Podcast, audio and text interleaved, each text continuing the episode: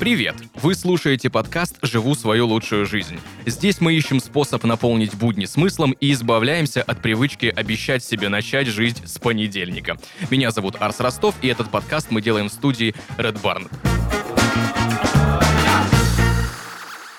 И сегодня с Аллой Эриксон поговорим про то, как решиться на переезд в другую страну. Алла уехала в Норвегию два года назад, и сегодня нам расскажет, Э, точнее, ответит три года уже. Три года, пока, да. Ну, подсказывает мне. Три года, да. Алла, привет. Привет, привет всем, привет всем. Извините, я влезла раньше времени. Да, да, все хорошо. Я буду тебя сегодня мучить, прям вопросики каверзные задавать по поводу переездов, потому что тема довольно-таки ну, не нова, понятное дело. Очень многих на слуху, очень много кто пробует.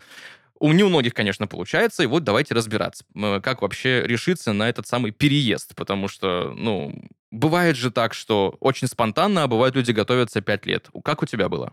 Да, ну, во-первых, я очень привыкла к каверзным вопросам, потому что я парикмахер, сразу всем открою карты.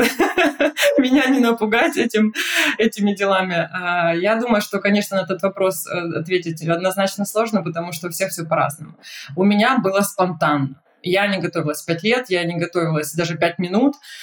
Просто было в лоб. Давай предложение. Нет, страшно, не поеду. Через два года получила предложение опять, и мы с сыном решились. Вот. Мне предложили по работе. Э, я познакомилась на курсах повышения квалификации в Санкт-Петербурге со своим коллегой. У него в Норвегии мама имеет свой салон. И он сказал, поедь, попробуй, пожалуйста, вот туда.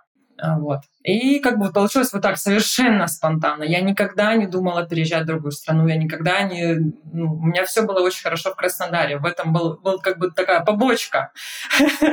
Если бы у меня было что-то плохо, я бы, ну, может быть, там как-то чаяла. Но это было не в моем случае. Вот, если коротко, очень коротко. Ну, не обязательно коротко, можно максимально и развернуто. Ну, то есть ты вообще ни разу не задумывалась о серии. Решила, предложили, все, сели, поехали. Э, ну, говоря. в случае с переездом в другую страну не получается, сели и поехали. Там идет очень большая подготовка документов, ожидания, несколько месяцев ответа и так далее. Поэтому как бы самый момент это решиться, сказать «да». Причем, когда мы сидели праздно, пили кофе в Санкт-Петербурге, этот мой друг э, со своей девушкой мне предложили вот этот переезд. И ситуация у нас настолько какая-то странная, если честно. Мы сидим, пьем кофе, и тут как бы я переезжаю в другую страну. Ну, то есть чего? вот. И когда мне сказали, только смотри, э, если ты говоришь «да», не может быть никаких потом отказов, потому что процесс очень сложный, особенно в случае со Скандинавией, Норвегией в частности. И если ты на полдороге скажешь «ой, нет-нет-нет, я передумала», ну это прям будет ну просто вообще даже не писать словами. А, и, соответственно, этот, этот аспект меня немножко как бы так устрашил тоже. А, я понимала, что я не могу поставить э, людей, и если мы завариваем эту кашу, то мы заварим эту кашу. Конечно, в процессе варения этой каши, варения, варенья, э, были, было очень много мыслей, очень много сомнений, страхов прежде всего. Но это случилось. Более того, мои клиенты, мои прекрасно любимые клиенты в Краснодаре, они меня как бы подбадривали, успокаивали, а, говорили, что мне 99 из 100 не одобрят визу, потому что Скандинавия очень капризная, очень сложная, в нее а, практически невозможно попасть, и клиенты высокого, допустим, какого-то статуса, да, финансового положения, они говорят, мы имеем очень много денег, но мы не можем попасть э, в Скандинавию, потому что там ну просто какие-то ненормальные законы. Вот. И, а ты парикмахер. То есть туда одобряют визы больше, больше, с большей вероятностью инженеры, айтишники, врачи и так mm-hmm. далее. Но не парикмахер. То есть это последнее, что одобрит Норвегия, так как а, на эту вакансию здесь стоит очередь из э, ребят из Прибалтики, Польши, и, ну, вот близ лежащих каких-то стран, и Россия, парикмахер, то есть зачем, что, куда, вообще непонятно. И вот я получила звонок из Москвы, из норвежского посольства, из посольства Норвегии, и мне женщина очень таким московским говором сказала, поздравляю вас, алочка вы едете в Норвегию. Это, конечно, было, ну, это был такой шок, я даже писать не могу. Мне казалось, что у меня телефон превратился в какой-то клей и потек по руке, когда мне сказали это в телефон. Это очень-очень ну, шок, просто шок. Вот. Потому что, честно, Слушай, но... в душе, в глубине души я надеялась, что меня не одобрят. Потому что страх зашкалил до такой степени, что я думаю, ну, не одобрят, я просто буду всю жизнь всем ходить и говорить, что меня приглашали в Норвегию, но просто как бы не одобрили визу. Да, а-а-а. но мне одобрили. И вот получилось. Слушай, Алла, ты, за, ты затронула тему страхов, да. И вот очень хочется на ней остановиться более подробно. Оправданы ли вообще страхи переезда? Потому что когда многие люди хотят переехать, очень часто останавливает именно какой-либо страх, там, не знаю, страх переезда в принципе, страх нового места, страх того, что я не научусь говорить на языке, что я не вольюсь в культуру и много-много-много вот этих страхов. Они вообще оправданы, если у тебя какие-то были и какие-то оправдались, или наоборот? Вот расскажи, пожалуйста. Да. Я, во-первых, хотела бы сегодня, может, может быть, развеять несколько мифов для тех людей, которые никогда не переезжали в другую страну, и у них вот есть какие-то стереотипы на этот счет, и они думают вот так, и вот так, и вот так. Во во-первых, а, э, насчет языка скажу сразу, что он не прилагается при переезде в другую страну. Это отдельный разговор, это очень сложно. И когда меня провожали мои друзья, они говорили, да не переживай, Алка, сейчас 4-5 месяцев, заговоришь на норвежском, э, туда-сюда, знаешь, ну вот это наш такой кубанский оптимизм. И вот я приехала, прошло полгода, и я поняла, что я могу сказать там 10 слов на норвежском. Я не шучу полгода, потому что ну, у меня была своя ситуация, да, я работала там очень много без выходных, и не было возможности, времени учить язык. А, но когда я встретила здесь людей, живущих по 10 лет, например, и просто ужасно говорящих на норвежском или там кое-как худо-бедно, я поняла, что надо учить. Надо учить, практиковать. Это абсолютно неправда, что ты приезжаешь куда ты начинаешь говорить, потому что находишься в среде. Это не помогает. Это я говорю сразу, кто собирается переезжать в другую страну, учите язык страны. А, так как, а, да, я парикмахер, да, у меня клиенты, я все время на норвежском языке, но я слышу шум, я просто слышу шум в ушах, он не дает ничего ты, э, мы все понимаем, что читать иностранный язык и слышать его — это две разные вещи. То есть читать там, допустим, научиться можно очень быстро, грамматика, там, буквосочетание и так далее. Но когда ты слышишь носителя, ты ровным счетом не понимаешь фразу даже там из области «Здравствуйте, пожалуйста, извините, там, будешь кушать». То есть непонятно ничего. Вот, это первый миф. Насчет страхов, э, честно скажу, что мне было очень страшно. Я за себя говорю. А, и э, дело не в возрасте, как я уже за три года здесь понаблюдала, дело не в статусе, дело не в том, что какую, как, какая ситуация. Дело в том, наверное, насколько ты привязан к чему-то или нет.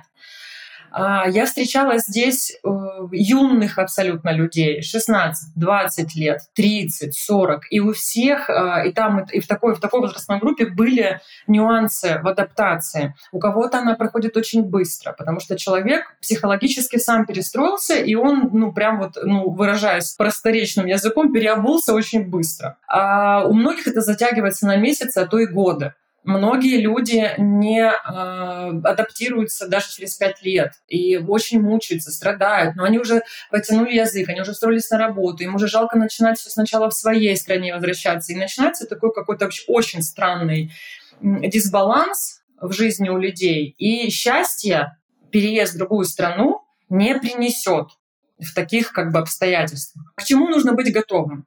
Нужно быть готовым, что очень резко изменится вся жизнь но очень резко. То есть, как, угу. когда мы едем путешествовать, мы всегда все равно себе какую-то иллюзию строим в голове, что вот, ой, вот буду ходить по вот этим улицам, буду смотреть вот, вот это, буду кушать вот это. Но когда ты приезжаешь жить, это э, абсолютно две разные вещи.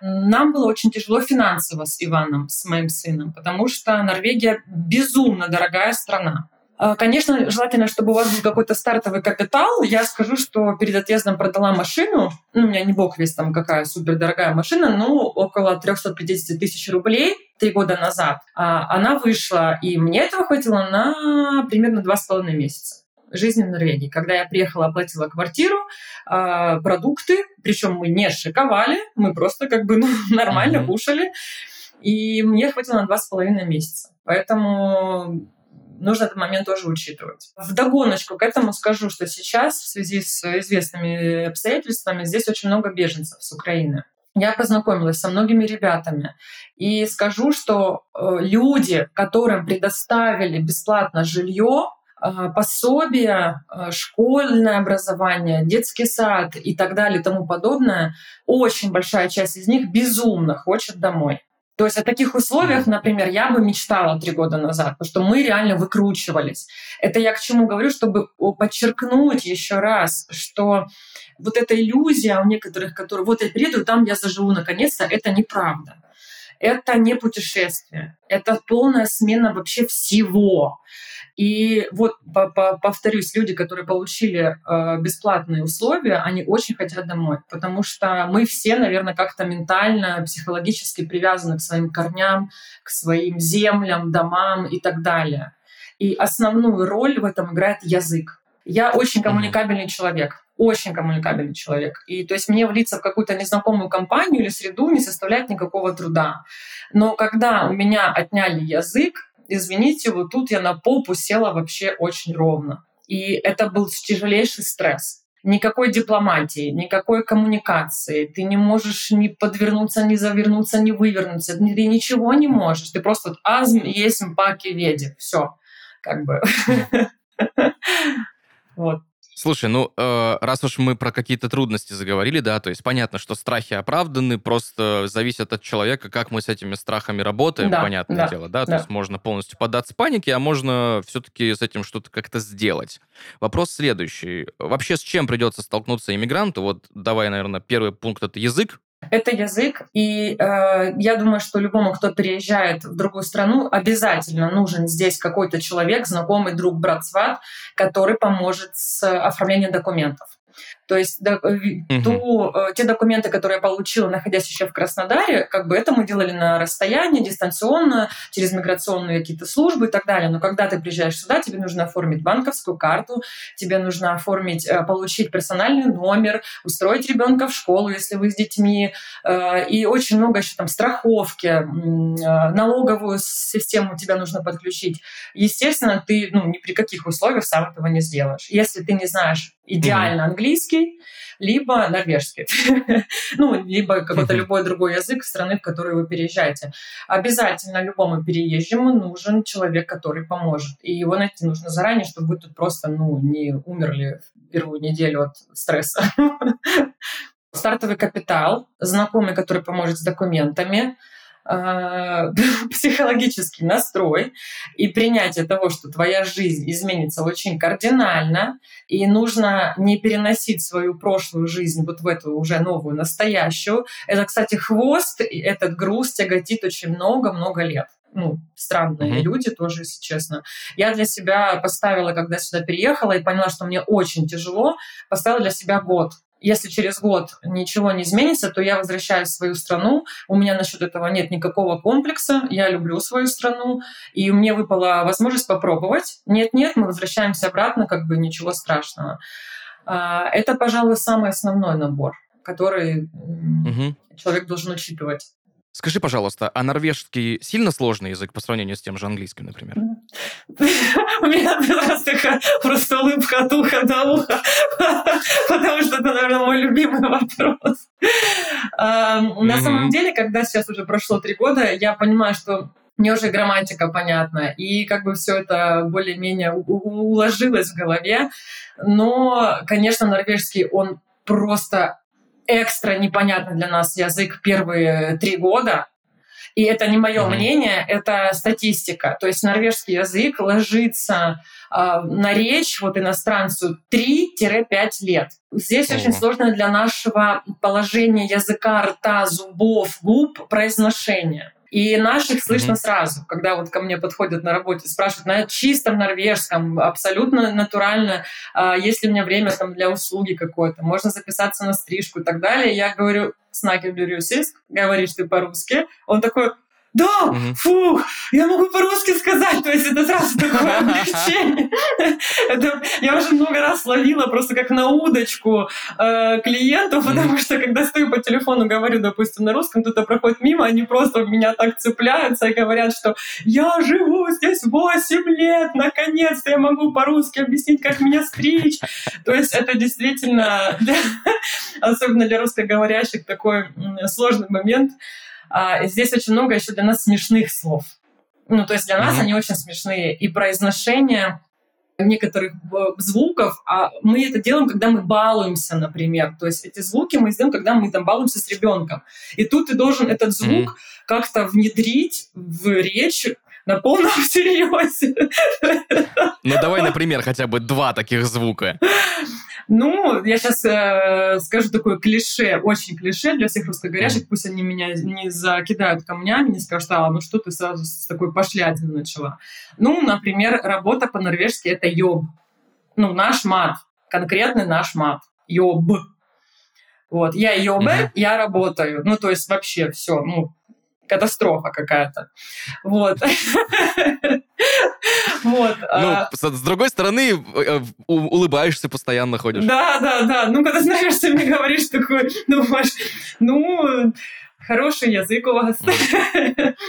И еще одна э, из особенностей у них есть такие же буквы, как у нас, Л, Т, М, П, Д, но они произносятся в другом положении языка и рта. Э, э, да, вот, ну, mm-hmm. я надеюсь, я, я правильно сказала. А, и вот буква Л, мы произносим букву Л немножечко у нас язык между зубов. У них э, буква mm-hmm. Л нужно завернуть трубочкой язык вовнутрь к небу, и тогда получается звук Л.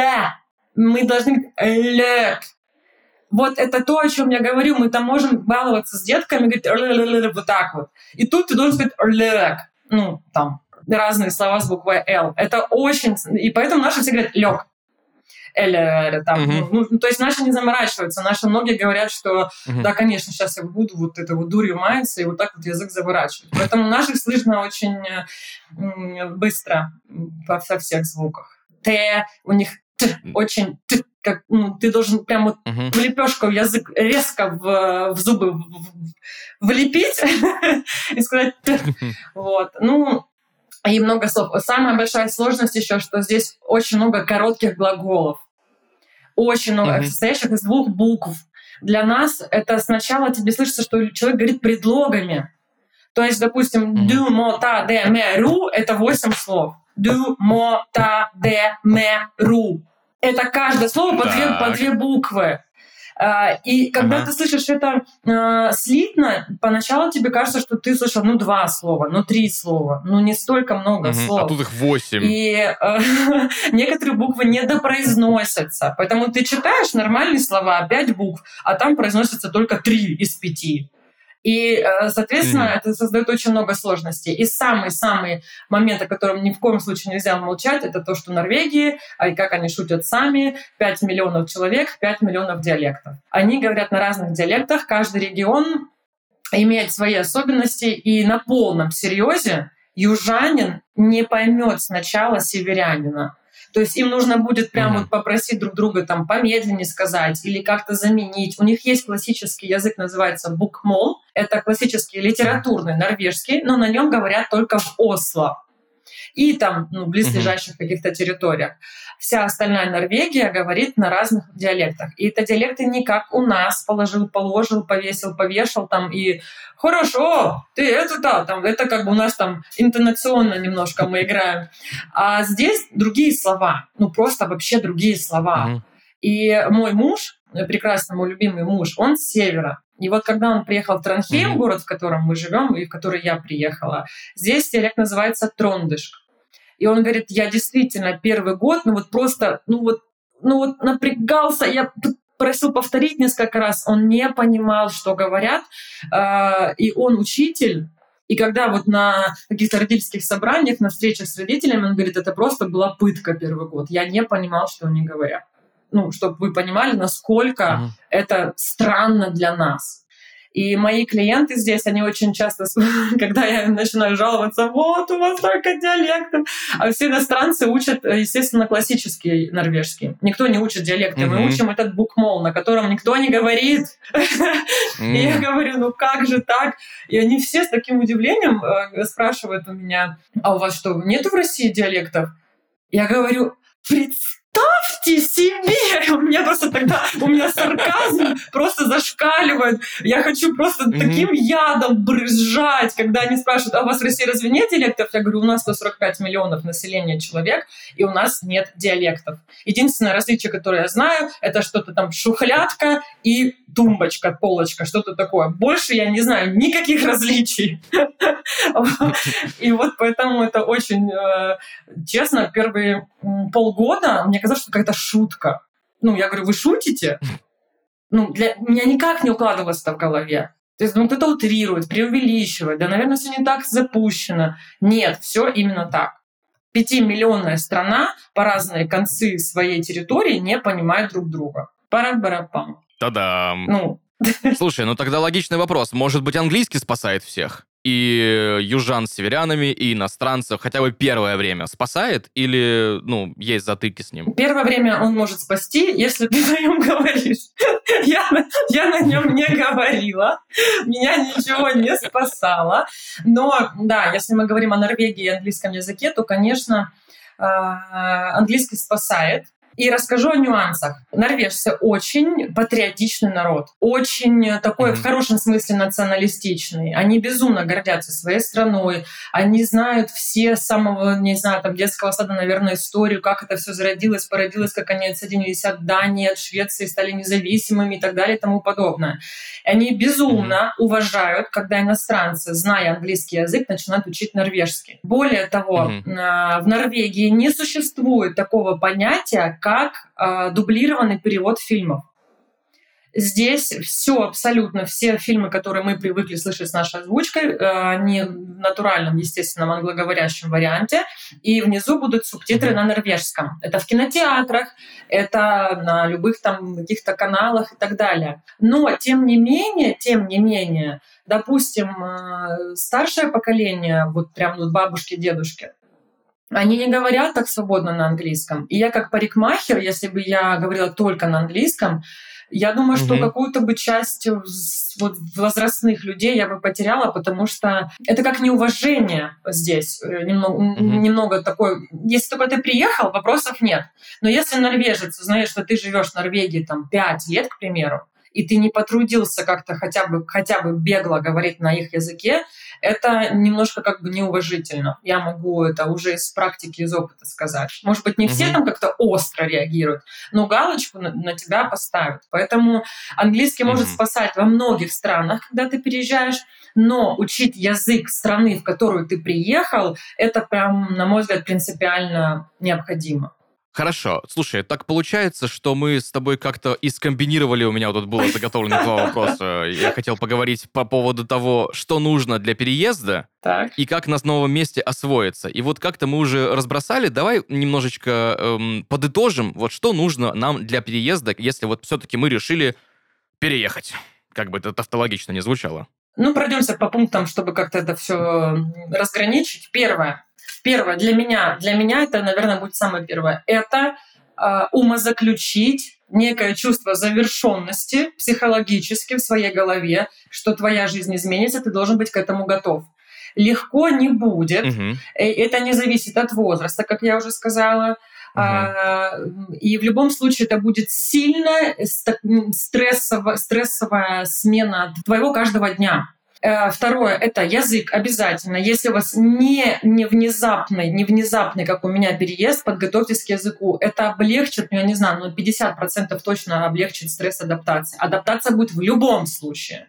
Угу. Третье — знакомый, который поможет с документами при, на старте, да, допустим, проживания в новой стране. Ух, ну и так, так, так, не знаю, что это, это сам, а, стартовый капитал какой-то в любом случае должен mm-hmm. быть, чтобы вы хотя бы первые 2-3 месяца не бегали и не думали, что, что есть, куда бежать и все. Потому что непредвиденных плат будет очень, трат будет очень много. Ну, очень mm-hmm. много. Mm-hmm. Начиная там от бытовухи, заканчивая какими-то более серьезными вещами.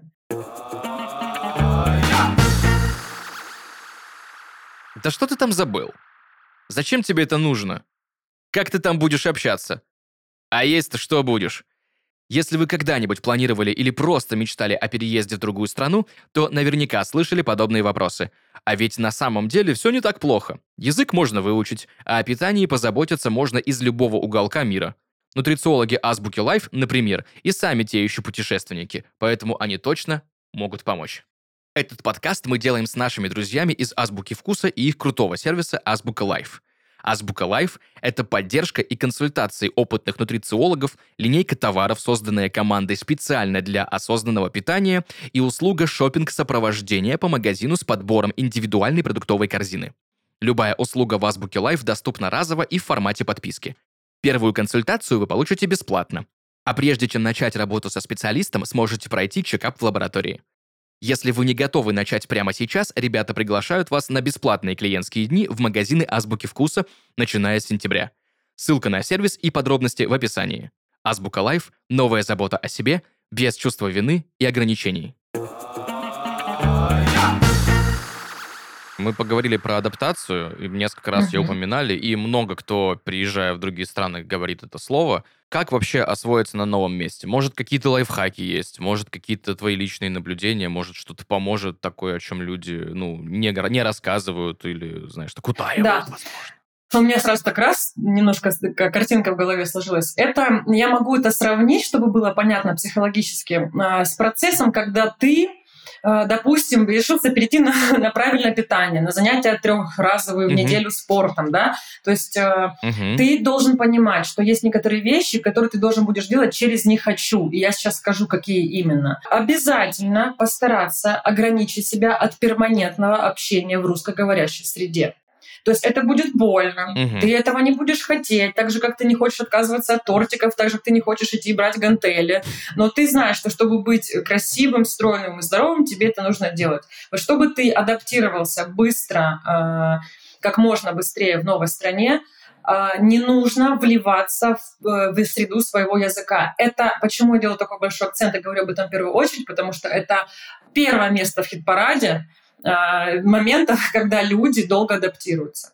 На русскоговорящих mm-hmm. очень много везде. То есть вообще во всех странах мира мы не говорим о русских, мы говорим о людях, которые говорят на русском из России, Белоруссии, Украины, Эстонии, mm-hmm. Латвии, э, там, Армении, Грузии. То есть огромное количество стран, которые говорят на русском языке. И вот мы все за пределами своих стран встречаемся, и нас объединяет язык. Это группы в Фейсбуках, mm-hmm. это группы там в каких-то других социальных сетях, где сразу вот так вот мы все соединяемся, и мы такие фу, потому что ты идешь в магазин, ты не понимаешь, что тебе говорит продавец. Ты приходишь в банк, ты не понимаешь, что тебе говорит сотрудник банка. Ты не понимаешь ничего. К тебе приходят клиенты, ты не понимаешь. И вот эти русскоговорящие диаспоры в другой стране, они для тебя как оазис в пустыне. Ты прям ныряешь в них и думаешь, сейчас я душеньку отведу, хоть поговорю, меня все поймут. Это очень сильный психологический момент, на который люди подсаживаются как на наркотик, и потом никак не могут из него выбраться. А, это, это очень важно. И потому что язык, повторюсь, когда ты будешь говорить, ты вливаешься быстрее, адаптация проходит легче, ты, ну, это, ну все к этому при, привязывается э, автоматически. Вот. И, наверное, пожалуй, это самое основное. И практика, практика, практика языка. Практика, практика языка. А ты из южного региона? Было ли такое, что вот в Норвегии постоянно пасмурно, дождик, а у нас солнышко светит, а солнечных дней в году в Норвегии сильно меньше? Как-то это сильно сказалось в первое время на там самочувствии, может быть, каком-то, может быть, душевном, может, или просто, ну, тучки и тучки? Мы попали на шикарную, прекрасную погоду, было солнце, первую, mm-hmm. наверное, неделю, как мы приехали. А, Еще было очень много зелени. Норвегия безумно зеленая летом. Она просто не, mm-hmm. ненормально зеленая. Э, очень красивая. И когда мы сюда приехали, я, конечно, у меня такой был стереотип Норвегия, викинги, снег, лед, там ну, какие-то снежные человеки. Ну, то есть, и я была приятно удивлена, конечно, такой красотой. Подумала я. Защиту Транхейма могу сказать, что в Транхейме не очень э, холодная зима. Это центральная часть Норвегии, это регион Дрёнделак называется. И здесь как бы гораздо проще, чем, например, на севере. Но когда дошло дело до ноября, конечно, мой оптимизм улетучился. Э, могу уточнить момент, что я очень люблю дождь. Я очень люблю пасмурную погоду. Угу. Я прям действительно очень люблю. И я искренне не скучаю по нашим прекрасным плюс 45 на Кубани, когда ты просто не, не можешь ничего делать. А, это какой-то напалм, который выжигает все живое вокруг. И я очень тяжело переносила жару. Очень тяжело переносила жару. И когда все радовались то лето лето, у меня прям, честно, у меня такой вот прям небольшой депрешон был насчет этого. Но в Норвегии, конечно, знаете, вот как знаменитые шутки, вы не доигрываете, вы переигрываете. Но когда у тебя совсем нет солнечных дней, ты такой, а, так можно вообще это бывает. А, в течение своей жизни я всегда очень скептически относилась к людям а, из Питера, например. Я думаю, что они придуривают. Mm-hmm. Я искренне прошу прощения у всех питерцев. Я думаю, что они придуривают. Вот это их какая-то медлительность, сонливость, вот эта вальяжность, вот эти какие-то философские рассуждения. Я когда приезжала в Санкт-Петербург, я помню, что там некоторые мои друзья говорят, ты такая живая, ты приезжаешь, это как будто какие-то краски прямо от тебя. А я думаю, а вы-то чего так не делаете? Ну, а кому это мешает? Э, и теперь у меня есть ответ на этот вопрос. Потому что отсутствие солнца действительно сказывается физически. И если первый mm-hmm. год у меня действительно был какой-то мой багаж э, краснодарского солнца с собой, то на второй год я вкусила все прелести отсутствия света с ноября по февраль. Это mm-hmm. тяжело очень физически. Ты не можешь встать с кровати. Ты просыпаешься, звонит будильник, и ты сквозь какой-то омут просто пытаешься выбраться на, на свет Божий и принять ту реальность, что тебе сейчас нужно пойти на работу, более того, тебе сейчас нужно спуститься, почистить зубы, одеться и как-то вообще влиться в реальность. Это я, я действительно описываю это вот может быть немножко утрированно, но это так. Это mm-hmm. сильная mm-hmm. слабость физическая. Это действительно такие депрессивные нотки и мысли, и я теперь прекрасно понимаю, почему скандинавская э, культура и искусство, оно всегда с оттенком депрессии картины Мунка, картины других их э, художников, фильмы, самыми все атрибуты, и как вот сказки детские, где постоянно умирают главные герои, их не спасает дракон, девочка со спичками там, да, рассказ, к примеру, девочка замерзла и умерла, ее окочуренные утром нашли. Это Ханс Кристиан Андерсон. Это Скандинавия. Я понимаю, потому что когда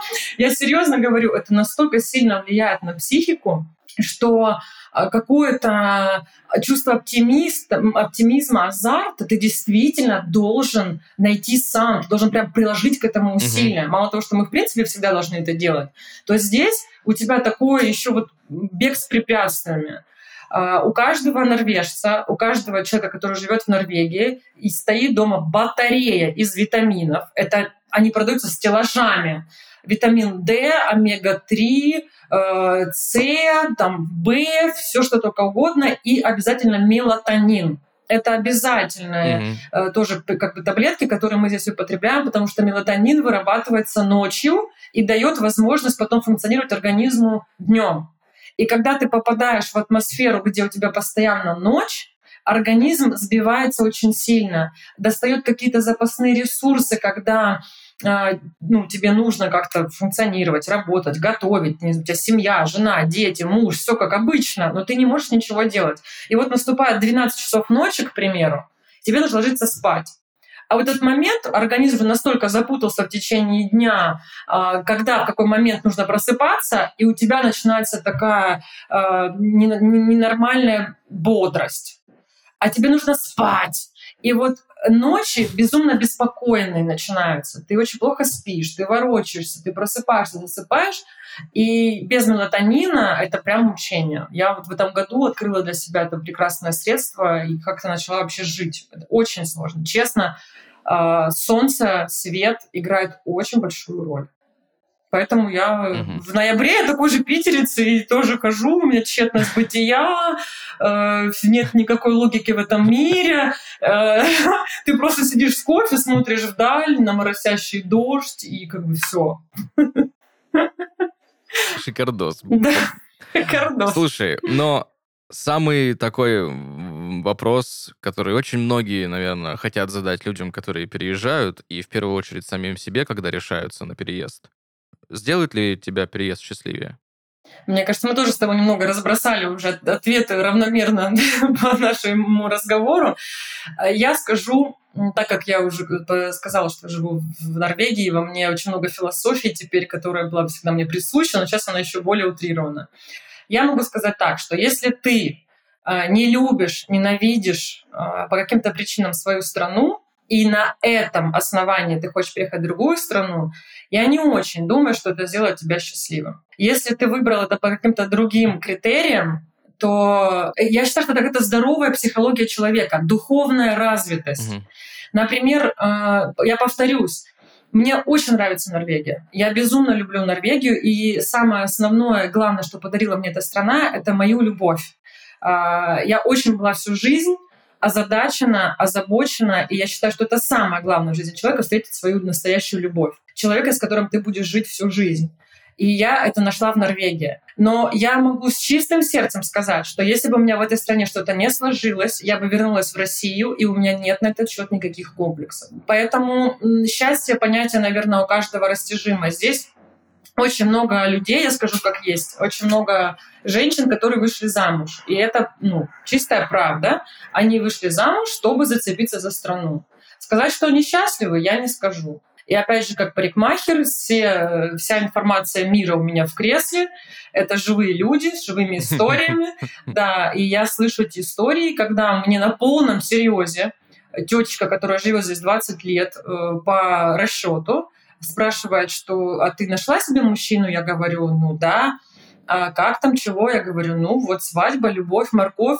И она говорит, ты по любви сюда вышла замуж. То есть у некоторых людей прямо шок. И а, ее угу. прекрасная добавка. А, ну ничего, все равно зацепилась, если бы не встретила Бьорна. Ну, мне с этим человеком все понятно. Его психология, духовный мир мне понятен.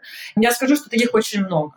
Это, это не какая-то одна уникальная женщина. Таких людей очень много. И они несчастливы. Многие приходят и рассказывают, что лучше бы я выбрала Нидерланды.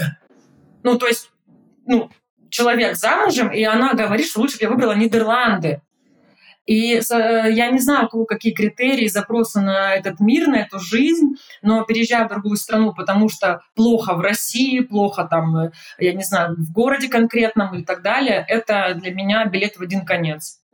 То есть человек, который так рассуждает, он не будет счастлив нигде. Он будет mm-hmm. искать выгоду, он будет ворчать, он будет недоволен, он будет сетовать. Но есть такое выражение, э, девушка может уехать из деревни, но деревня из девушки никогда. Вот если ты человек, который может понять свое внутреннее счастье, да, свой мир, как ты его строишь, то куда бы ты ни переезжал, ты будешь это брать с собой. А если ты вот ну такой вот ищущий какого-то комфорта, благ и социальный пакет, ну, как бы вперед из песни. Вот мой mm-hmm. ответ будет такой.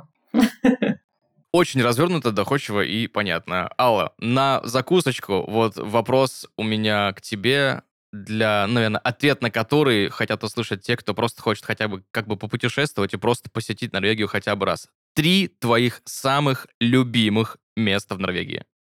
Угу.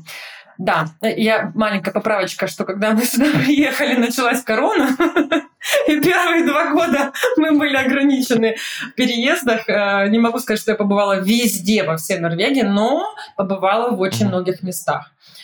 Конечно, перво-наперво, это безумно красивый север. И так как весь север Норвегии объехать тоже будет сложно, потому что, как мы помним, на карте Норвегия она вытянута как колбаска, и просто ну, вот именно mm-hmm. по километражу вдоль ехать очень долго. А, в северной части, конечно, я советую острова Лофотн, Это невероятная mm-hmm. красота, это сказочная красота, это ска- красота из фильмов фэнтези, из каких-то сказочных э, сериалов, я не знаю, и так далее и тому подобное. Не зря очень много знаменитых фильмов и сериалов снимались именно в Норвегии, как мы, наверное, mm-hmm. знаем. Что касается цивилизации, если вам посмотреть не на природу, а вот вкусить какую-то культуру, то, конечно, это Берген. Берген mm-hmm. очень красивый город. Мы, когда туда поехали с Берном, мы действительно, у нас челюсть отпала э, так как э, я живу в третьем по величине и по значимости городе Норвегии Транхейме, Осло, Берген, Транхейм, то, в принципе, за три года я уже привыкла к этим домикам, к этой культуре, к, к традициям, к архитектуре. И мы ехали в Берген без особых э, чаяний, скажем так. Но Берген удивил, поразил, он нереально крутой. А, и единственная проблема Бергена — это дожди. Там, там, там вообще всегда дожди. Если у нас как бы один дождь, у них два дождя, как говорится. А, ну, конечно, можно посмотреть э, Осло, столица. Столица очень красивая, милая. Она не какая-то очень такая выдающаяся, вызывающая, супер, мега. Там, в принципе, за 2-3 дня можно все посмотреть. А, и очень мне понравилось место под названием Гейрангер. Это где-то тоже примерно в центральной части. Очень красивое место. Там вот эти вот разрезы, фьорды, mm-hmm. острые, дикие, mm-hmm. совершенно красивучие места. Герангер, Берген, Лофотен. Это то, что я могу точно mm-hmm. порекомендовать. Но таких мест, конечно, гораздо больше здесь. И последний вопрос. Алла, была на Шпицбергене? Нет, не была. Слышала о нем много, но не была. Он очень далеко от нас очень далеко. Я слышала, что это очень необычное, уникальное место, и там не разрешают людям жить долго, ну, в смысле, находиться, угу. по-моему, не более семи месяцев а, так как там очень не, не какой-то специ, специфический климат, условия, и человеку просто вредно для здоровья там находиться. Но у меня там были знакомые, которые жили там в студенческих общежитиях, и они расскажут, mm это уникальное место, где ты действительно отрекаешься от реальности, отвлекаешься и находишься наедине с какой-то вот девственной природой и своим, своим mm-hmm. первобытным нутром, скажем так. То есть это место производит какие-то такие удивительные процессы ну, в, психологически. Не была там, к сожалению. Супер.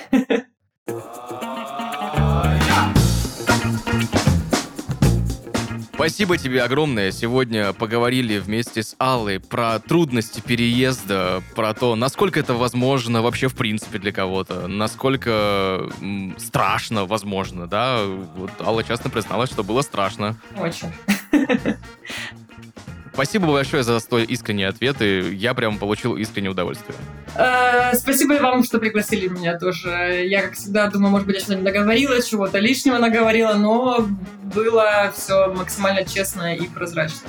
С кайфом. Живем свою лучшую жизнь. Yes. Пока-пока.